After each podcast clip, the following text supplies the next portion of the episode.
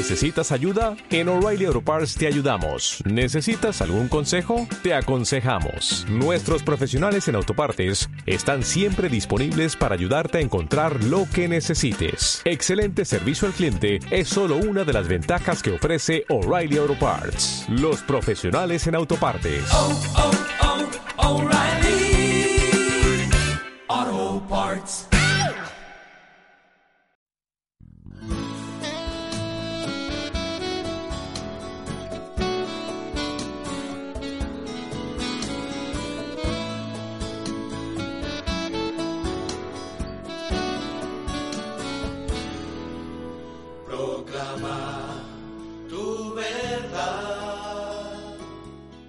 Encuentro Anual 2018. Todo tiempo. Proclama Estad quietos y conoced que yo soy Dios. Seré exaltado entre las naciones, enaltecido seré en la tierra. Un encuentro con la palabra de Dios, un encuentro con su pueblo, un encuentro con Jesús.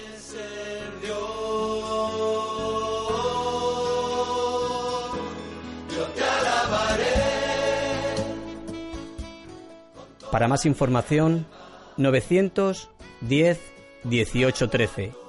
Llámanos.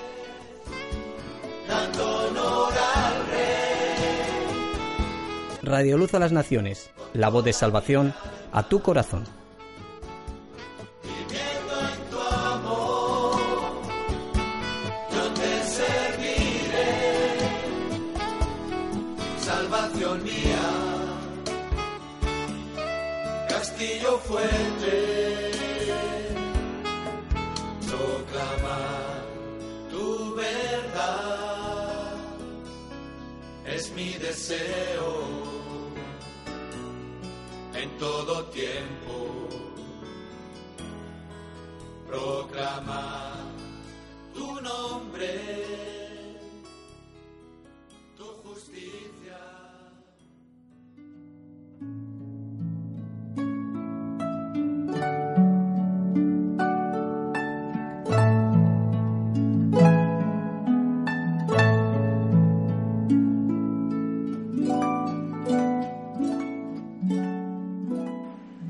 Buenas tardes. Quiero que sepan que la manera como ustedes adoran a Dios ha impactado nuestras vidas. Le damos gracias a Dios por la invitación para estar con ustedes y compartir de la palabra de Dios.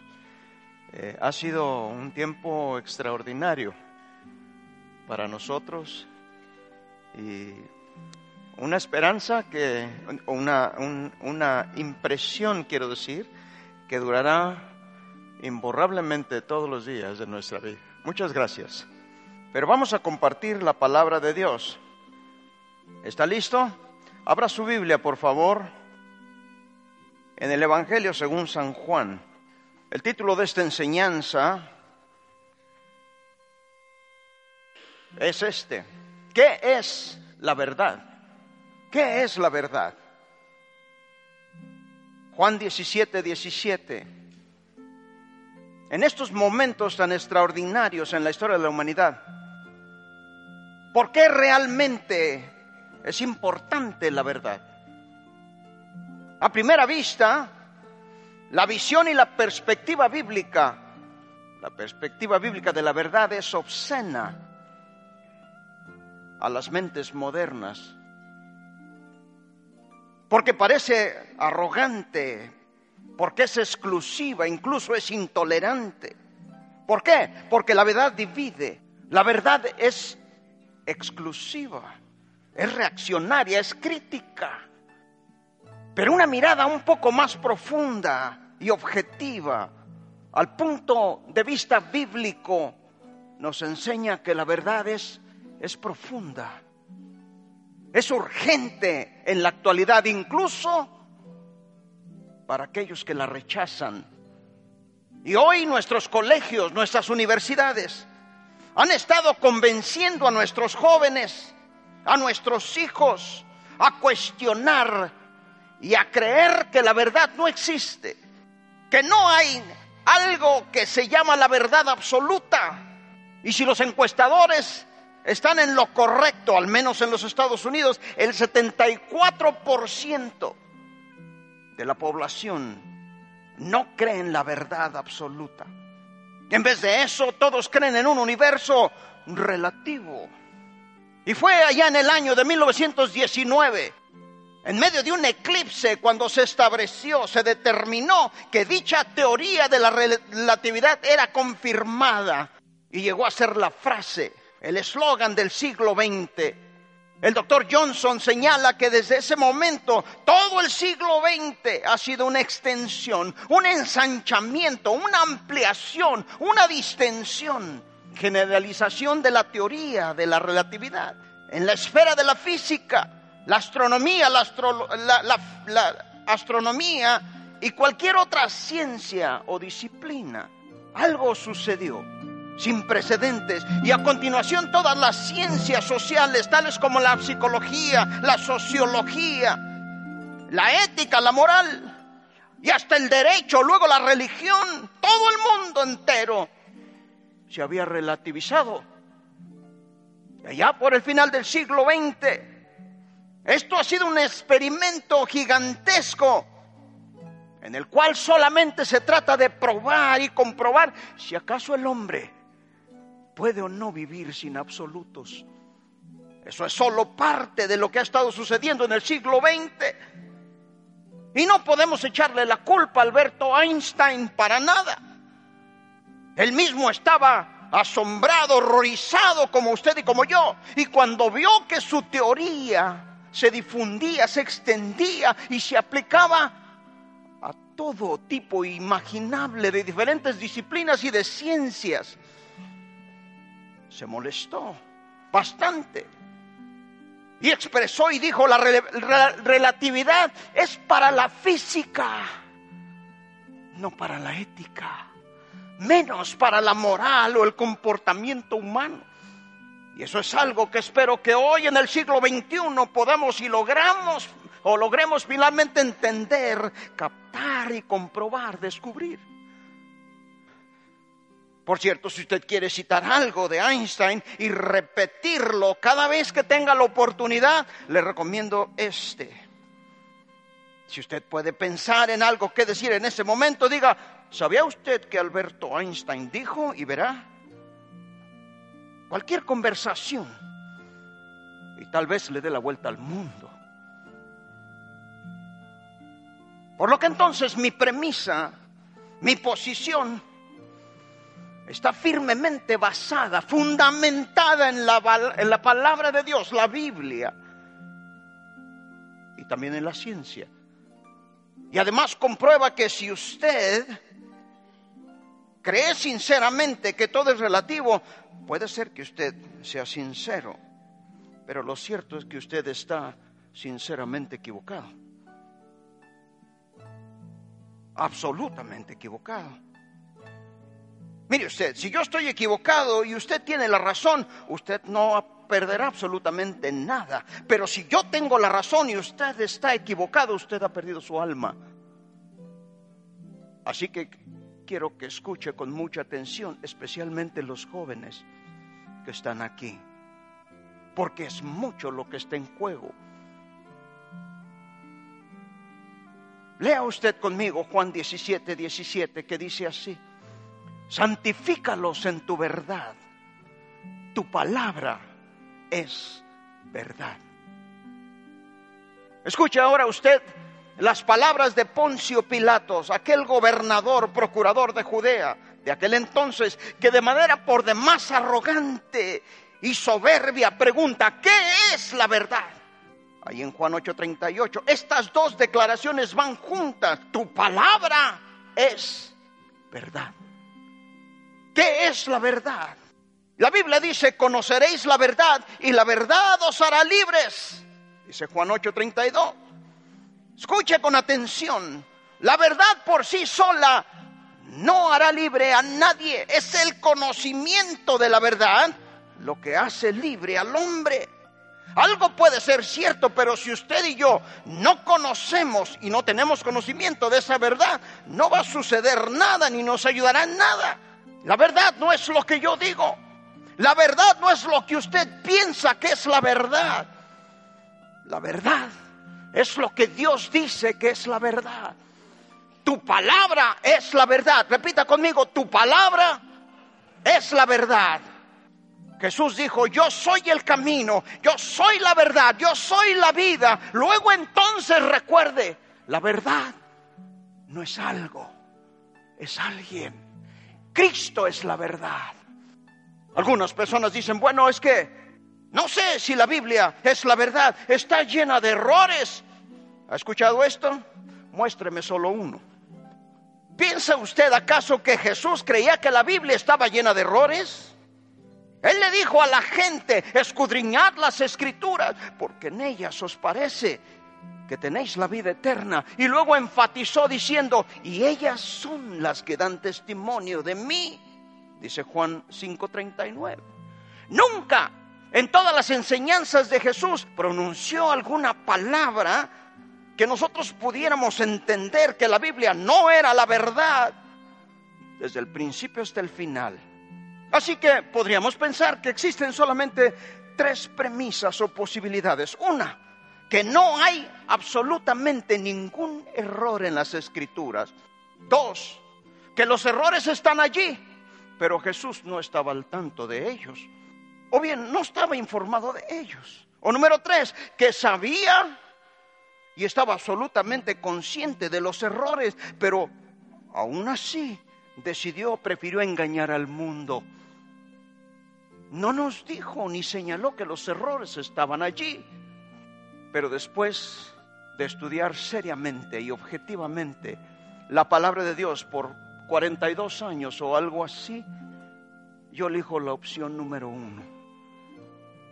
Es decir, no hay absolutamente ningún error en las escrituras, ni uno solo. ¿Sabe usted? Es un hecho real que todos los errores que se perciben de las escrituras están motivados por el espíritu intelectual, o más bien el fruto de la ignorancia. Y créame, después de haber pasado años por las universidades, estoy plenamente convencido de que muchos de los que se dicen intelectuales realmente no lo son. Incluso son ignorantes y arrogantes. Incluso debe usted saber, además, que algunas personas que saben y conocen la verdad podrían ser dados a torcerla. Esto me recuerda la historia de un granjero allá en México que decía que sentía que tenía un llamado de Dios para predicar. Este hombre quería ser ordenado como pastor, por lo que se sometió al comité de ordenación de esa denominación particular. Y el comité de ordenación le preguntó, ¿sabe usted lo suficiente sobre la Biblia como para predicar? Y el granjero dijo, oh sí, claro que sí. ¿Qué parte de la Biblia conoce usted? Le preguntaron. ¿Qué parte de la Biblia sabe usted mejor? Y el granjero respondió, me gusta, me gusta el libro de las parábolas, es mi favorito. Hmm. El comité de ordenación, un tanto sorprendido y asombrado, le dijo, el libro de las parábolas. Sí, sí dijo el hombre. ¿No sería usted favor de hablarnos un poco acerca del libro de las parábolas? Porque la verdad, nunca habíamos oído hablar del libro de las parábolas. Claro que sí, dijo el granjero. Y empezó diciendo, había cierto hombre que iba de Jerusalén a Jericó y cayó entre espinos y los espinos crecieron y le ahogaban hasta casi medio matarlo. Y él dijo, me levantaré. Y se levantó y cabalgó y de pronto se enredó entre las ramas de un árbol y quedó allí colgado por 40 días y 40 noches. Y los cuervos se acercaron y le trajeron que comer. Luego Dalila lo vio allí Así que le cortó el cabello. Y cayó y su ruina fue grande. Él se levantó y se acercó a una ciudad y vio a Jezabel en la ventana del segundo piso y les dijo, tirarla. tiradla abajo y ellos la echaron. Y le dijo, aventarla otra vez, siete veces. Y la echaron, la aventaron 77 veces siete. Y de los pedazos que quedaron llenaron 12 canastas. Y a la verdad, y a la verdad os digo, ¿de quién será ella esposa en el día del juicio? Suena risible, pero algunos de ustedes tampoco conocen tanto acerca de la Biblia para, para notar lo encharcado que está todo esto. De hecho, todo esto es verdad y está en la Biblia, pero no en ese orden. Por lo que todo error que se percibe de la Biblia, de las escrituras, tiene su raíz en la ignorancia misma de la palabra de Dios. Tu palabra es verdad. La Biblia no es un buen libro. Cien años de soledad es un buen libro. La Biblia es el libro. Este es el libro de la palabra viviente de Dios. Es la vida eterna, infalible, inerrante, perfecta, indestructible. La palabra santa inspirada por el Espíritu Santo de Dios. Y no hay más. Es el mejor libro escrito en la historia humana. Es el libro más vendido de todos los que han sido vendidos en el mundo. Este libro es más grande que otros libros como el inmenso mar. Es mayor que la gota que cae en el grifo de un baño de la casa. Este libro es más grande de todos. Como el sol abrasador es mayor que el débil resplandor de una vela en la oscuridad de una casa. El libro es más grande que todos los otros libros, así como los montes Himalayas son más grandes y mayores que un simple grano de arena en la playa. A lo largo de la historia humana, de los siglos, el príncipe de las tinieblas ha atacado este libro con todas sus armas en el arsenal que tiene. ¿Por qué? Porque si el príncipe de las tinieblas puede hacer que usted y yo abandonemos, dudemos o desobedezcamos la verdad de la palabra de Dios, ya estuvo. Usted y yo estaremos acabados, eliminados, porque nos convertiremos en sus esclavos. Cuando Satanás invadió el jardín del Edén y plantó la semilla de la duda en la mente de Adán y Eva y les dijo que cuando Dios les habló, diciéndoles que no podían comer del fruto prohibido, Satanás dijo, ¿realmente dijo Dios eso?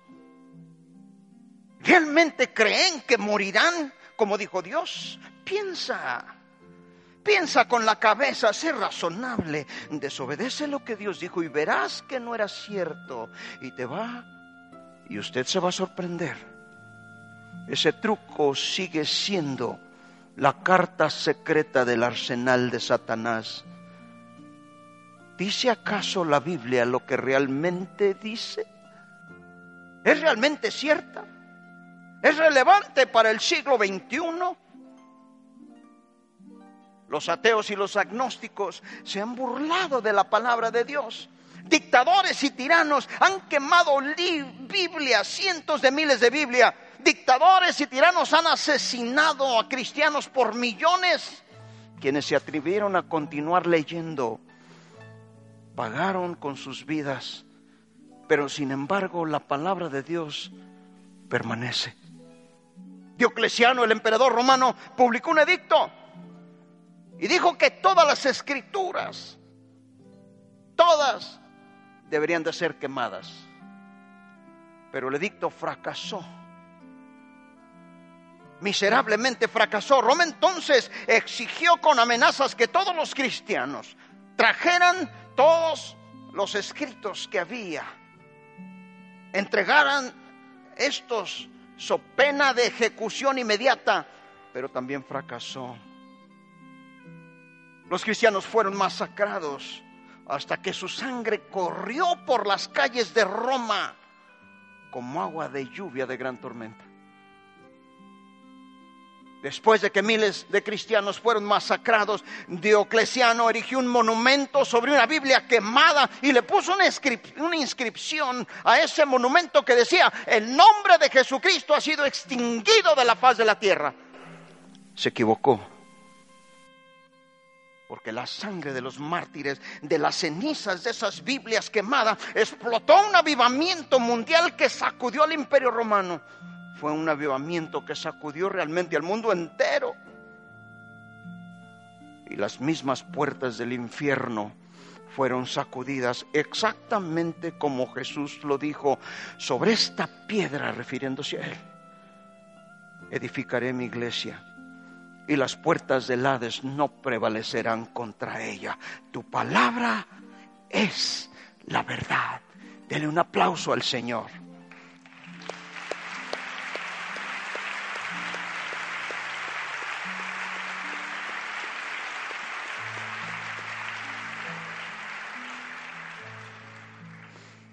Jesús dijo, no penséis que he venido para traer paz, vengo a traer la espada. ¿Qué es lo que eso significa? Eso significa que todo este universo está dividido sobre quién es Jesucristo. Mire usted bien, Él es el que dice ser hijo de Dios, o entonces debe de ser el mentiroso y lunático más grande que ha caminado sobre la faz de la, de la, de la raza humana en el escenario de la historia del hombre. Piensa en esto porque todos nuestros destinos individuales descansan sobre nuestra respuesta a este asunto. Él es la espada que separa al tuétano de los huesos, la verdad del error, la luz de las tinieblas. Él separa las ovejas de los cabritos, separa el trigo de la cizaña y los redimidos de los pecadores, porque su palabra es la verdad.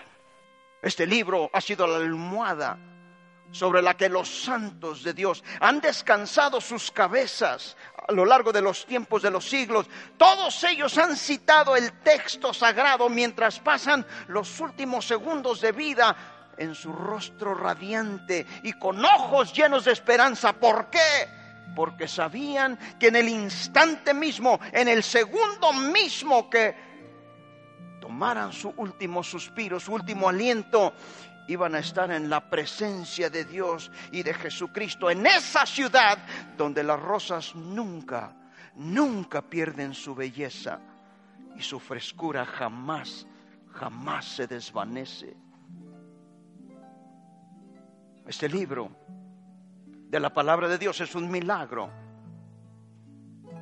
Es el único libro que puede cambiar su vida. Usted puede leer a Shakespeare, Homero, Byron, Longview y hasta Octavio Paz. Y nada va a cambiar. Pero si usted lee Mateo, Marcos, Lucas, Juan, usted cambiará y puede ser transformado, se convertirá en una nueva persona en Jesucristo. De modo que si alguno está en Cristo, nueva criatura es, dijo San Pablo, las cosas viejas pasaron, he aquí todas, todas son hechas nuevas, dice segunda de Corintios 5, 17. Además, no solo eso, sino que la Biblia nos dice que se nos dará un nuevo nombre inscrito en el libro de la vida. Tendremos una nueva naturaleza, encontraremos un vocabulario nuevo, una nueva serie de amigos. Y nuestra vergüenza, nuestro pasado será totalmente perdonado y nuestros pecados borrados. Nuestro destino totalmente asegurado por Cristo. Dice la Biblia que nuestra vida está escondida con Cristo en Dios. Este libro es el único que con sus enseñanzas hace que el pecador abandone su mal camino este libro y sus enseñanzas rompen los grillos y las cadenas del pecado. Este libro es el agua de vida, es el pan del cielo. Es el único libro que garantiza la victoria sobre el mundo, sobre la carne y sobre el diablo. Este libro también garantiza la victoria sobre los poderes y principados de las tinieblas y dice que hay victoria sobre la enfermedad. Jesús vino también como el gran médico.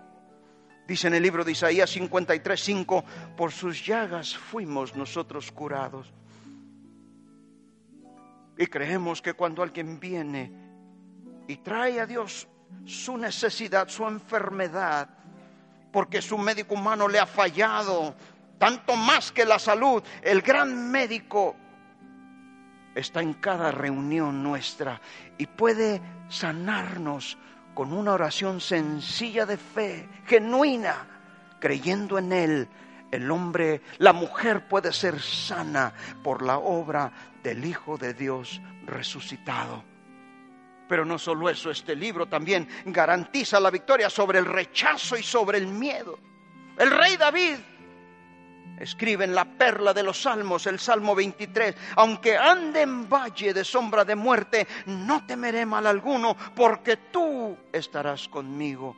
Tu vara, tu callado me infundirán aliento. Ciertamente el bien y la misericordia me seguirán todos los días de mi vida y en la casa del Señor moraré por largos días.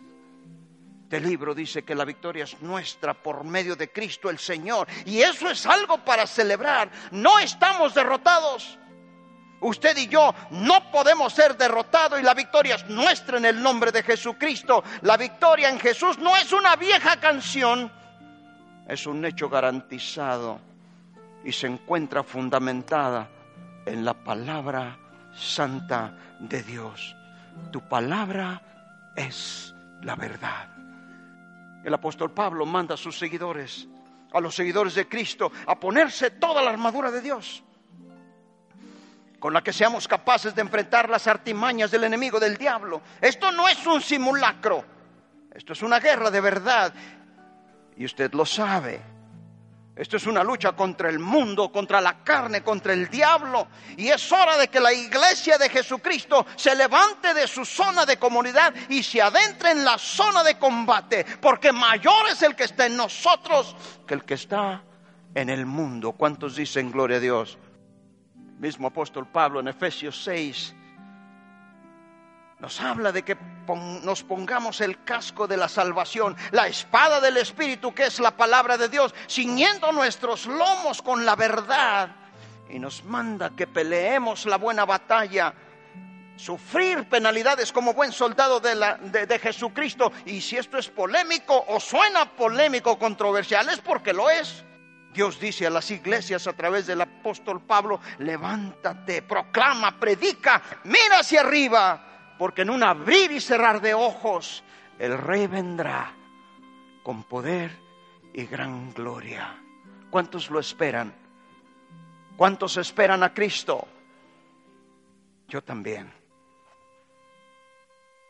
Este libro dice que usted puede ser lo que dice que puede ser.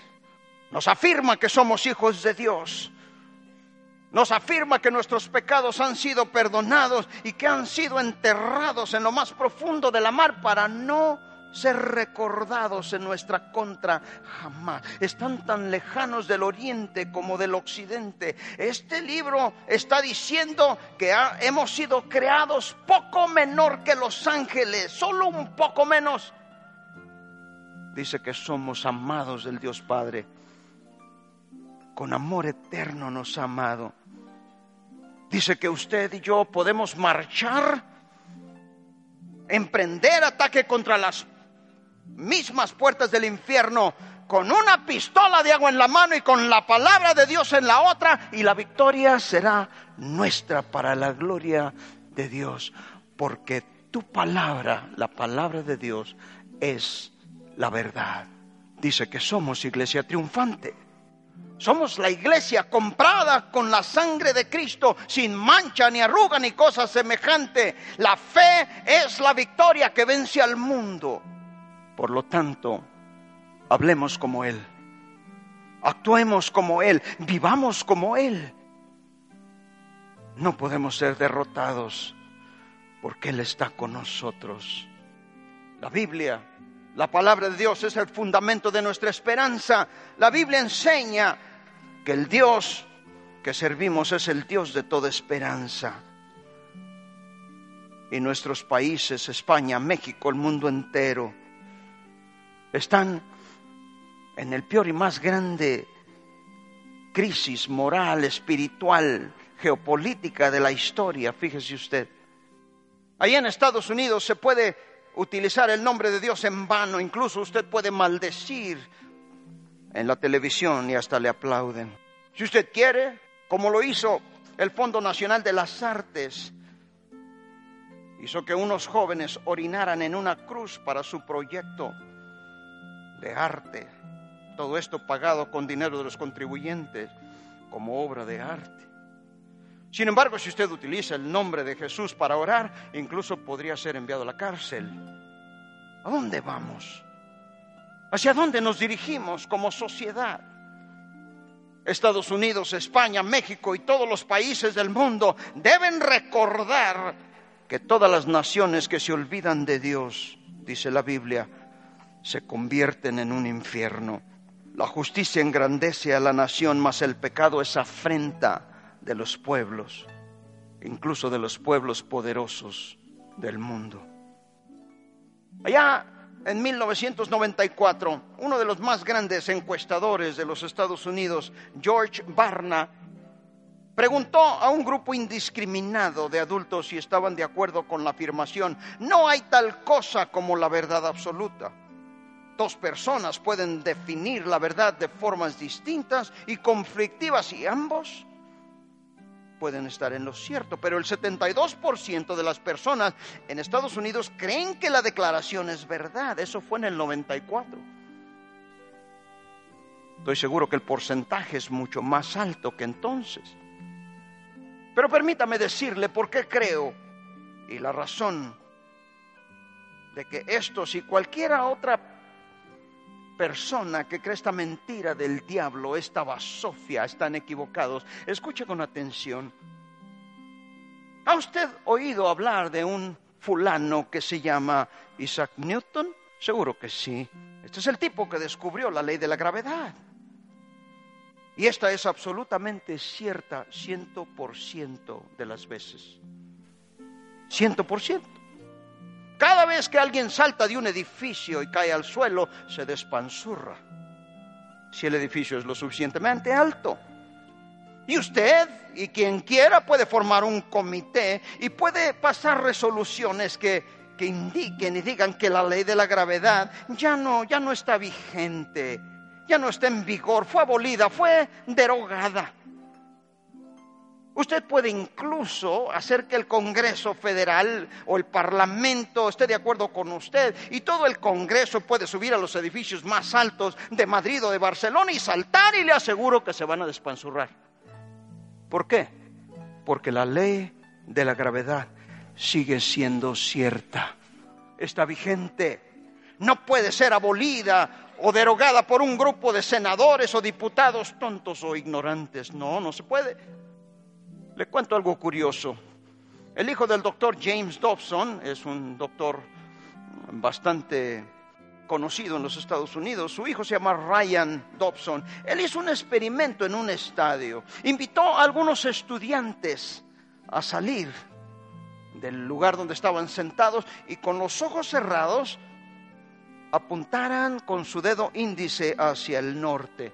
Para empezar, algunos utilizaron otros dedos, que no era el índice, y así con los ojos cerrados. Pretendían o querían ellos apuntar a donde ellos pensaban que era el norte. Suena bastante simple, ¿no? Pero cuando los estudiantes abrieron los ojos, todos estaban apuntando en direcciones equivocadas y diferentes, incluyendo hacia arriba. Ryan entonces tomó una brújula y la sostuvo en lo alto y les dijo, jóvenes, este es el verdadero norte. No me importa qué tan sincero sea usted, qué tan educado es o piense que sea, qué tan seguro de sí mismo se sienta. El norte sigue siendo norte y está en la misma dirección porque este es un hecho real y absoluto. Si algo es cierto y usted no lo cree, no deja de ser cierto. Por lo tanto, el hecho de que usted lo crea o no lo crea, nada tiene que ver con la realidad o la verdad. Si yo le digo a usted, mire, yo no creo que exista Australia, porque nunca he ido. Usted me diría, pastor, ¿qué le pasa? Pero es que yo nunca he ido, yo no creo que exista. Usted pensaría que me están fallando algunas cosas aquí adentro. En ninguna forma invalida el hecho de que Australia existe y es la isla de las más grandes del mundo. La Biblia es la verdad, lo cree usted o no. El fuego quema, lo cree usted o no. El mundo es redondo, ya sea que usted lo quiera aceptar o no. Hay un lugar llamado cielo, ya sea que usted lo crea o no.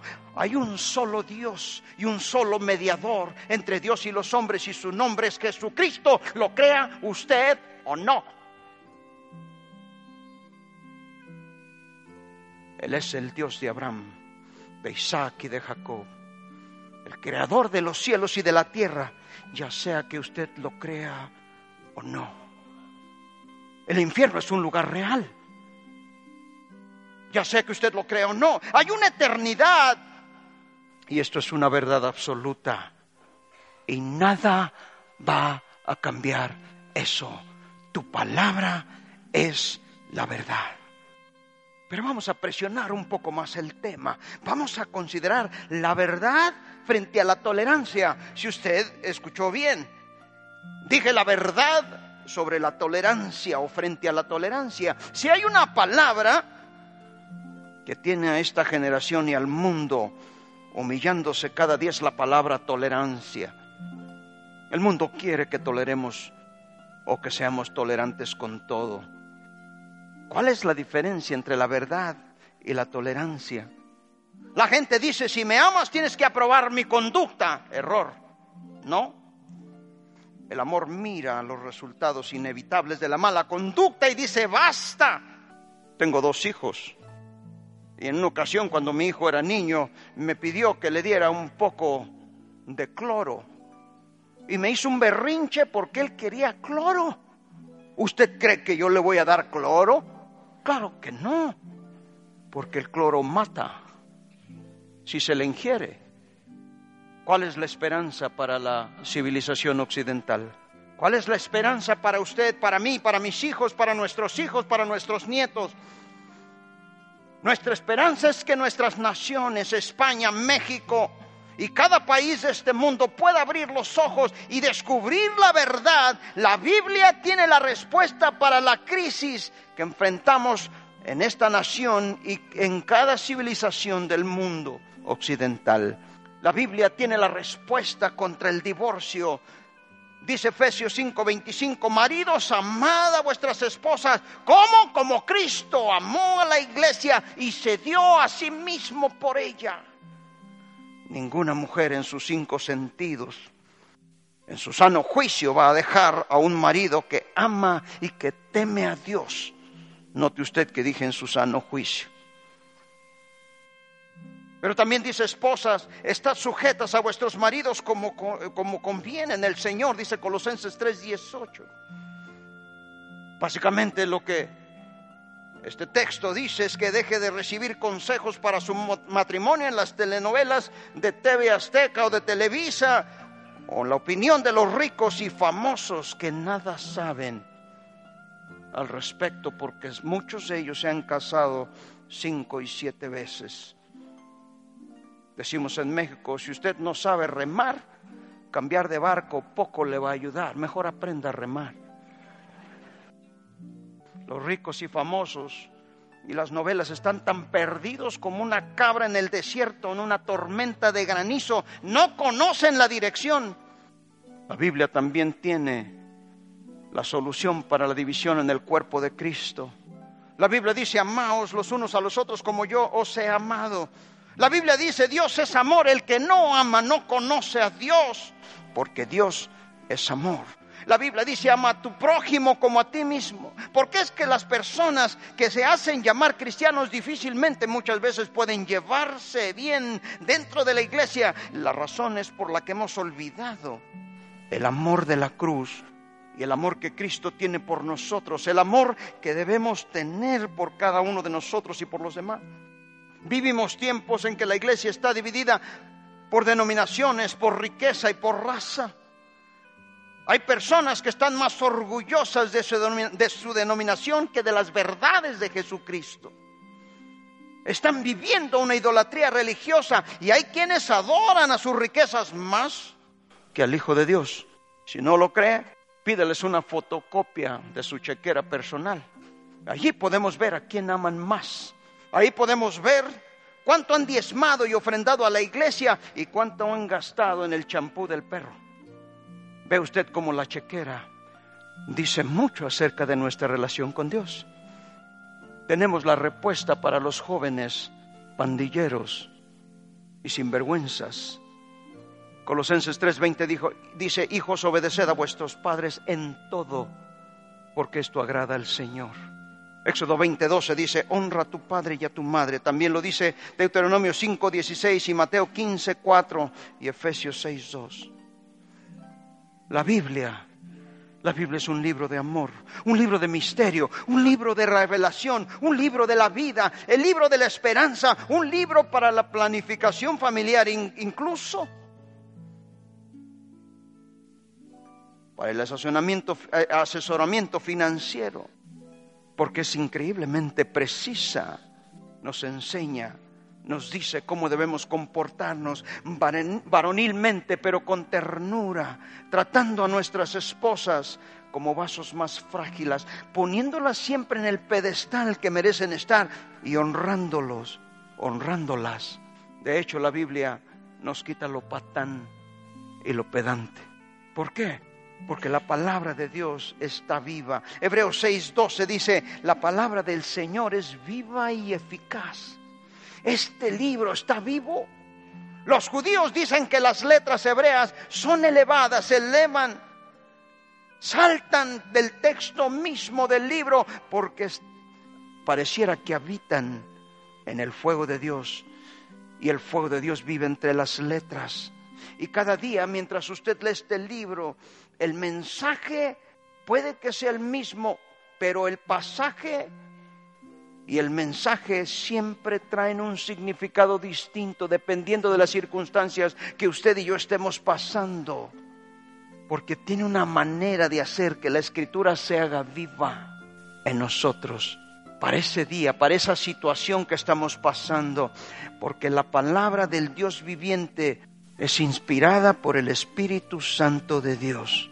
Pero escúcheme, la palabra de Dios, este libro luchará con usted le herirá, le consolará, le sonreirá, le tomará de la mano y lo llevará por sendas de justicia por amor de su nombre. Usted no lee este libro, este libro lo lea usted. Le calentará el corazón en el día frío de la batalla. Llorará con usted, cantará con usted, le murmurará el oído diciéndole, este es el camino por donde debes andar. La palabra de Dios le gritará para advertirle del peligro le trazará el curso, el camino y será la brújula de su alma. Está viva porque es la palabra eterna de Dios. Y la palabra de Dios es la fuente de su protección o de la protección contra Satanás y los poderes que éste asigna para destruirnos. ¿Sabía usted? Satanás está comprometido con la destrucción del género humano y lucha constantemente por deshacernos pero la palabra de Dios es nuestra protección. Recuerde que cuando Satanás tentó a Jesús ahí en el monte de la tentación, en el desierto, Él venció a Satanás diciendo, escrito está tres veces, escrito está, escrito está.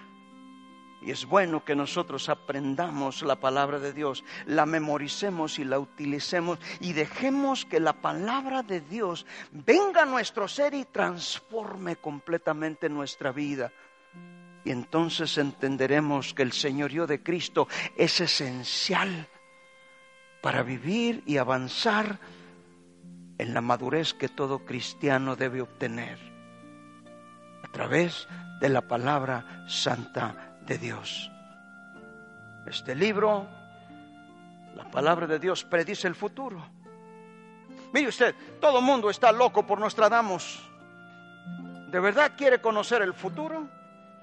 No lea a Edgar Casey, No consulte a las brujas que leen la palma de las manos para adivinar su suerte. No lea horóscopos. Es abominación delante de Jehová.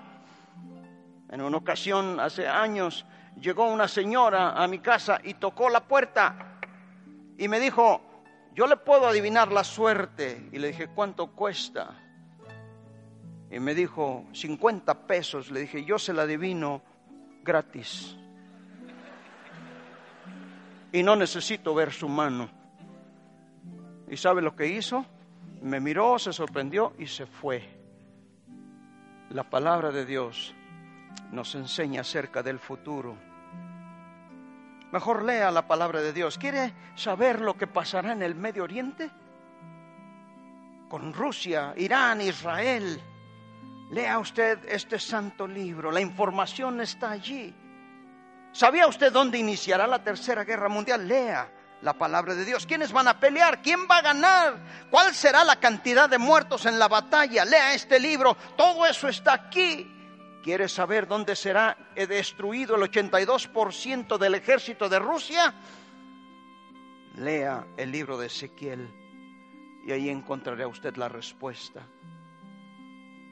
Por último, este libro la palabra de Dios es la fuente de autoridad en el día del juicio. Esta es la verdad absoluta. Cuando usted y yo nos paremos delante de la presencia de Dios en el día de juicio con el alma en la balanza, usted no va a ser juzgado por un predicador o por un sacerdote o por un papa, no. Se le juzgará por el contenido de la palabra de Dios, porque Cristo dijo, tu palabra es la verdad. Usted y yo tendremos que dar cuentas de cada palabra, de cada pensamiento y de cada acto omitido o cometido. Eso dice la palabra de Dios, que es la verdad absoluta, así como la ley de la gravedad absoluta. El norte siempre estará en la misma dirección hacia el norte. Esta es la verdad. Y tu palabra, dijo Jesús, es la verdad. Pregunta, ¿Está usted viviendo bajo las reglas de este santo libro? Usted está luchando, rebelándose contra él. Déjeme que le diga una verdad absoluta. Va a ser usted juzgado por este santo libro, porque es la palabra de Dios. Póngase de pie, por favor. Todo mundo de pie. Si usted está en este auditorio, usted ha escuchado la verdad absoluta de la palabra de Dios. Y si usted piensa que es cristiano, pero vive luchando contra los principios y contra las leyes de Dios, pensando que Dios es intruso y que solamente quiere limitarnos, déjeme decirle que cada ley de Dios cada límite que Dios impone es para nuestra bendición y para nuestra seguridad. Y si usted lucha es porque usted no se ha entregado plenamente a Él. Y usted puede hacerlo esta tarde. Y si usted es de aquellos que puede decir, pastor, yo no estoy viviendo de acuerdo a los preceptos y mandamientos de la palabra de Dios. De hecho, resisto lo que Dios dice y me encuentro en dificultades para atender, para obedecer a la palabra de Dios. Y quiero cambiar. Quiero obedecer porque la Biblia dice que si no obedecemos a la palabra de Dios, lo único que nos queda es condenación. Y Dios no quiere la muerte del pecador, sino que éste se arrepienta y viva. ¿Cuántos en esta tarde dicen, yo quiero cambiar, yo quiero someterme a la palabra de Dios. Yo quiero vivir bajo la protección de la palabra de Dios. Ore conmigo, Señor, gracias por tu palabra. Nos has dejado muy claro el camino que debemos andar. Ayúdanos a obedecerla. Ayúdanos a someternos a tu palabra. Guíanos por medio de ella. Santifícanos en tu verdad, porque tu palabra es la verdad. Bendice, Señor, a cada mano levantada, a cada familia aquí representada, a cada hombre, a cada mujer, a cada matrimonio. Bendice su casa, sus hijos.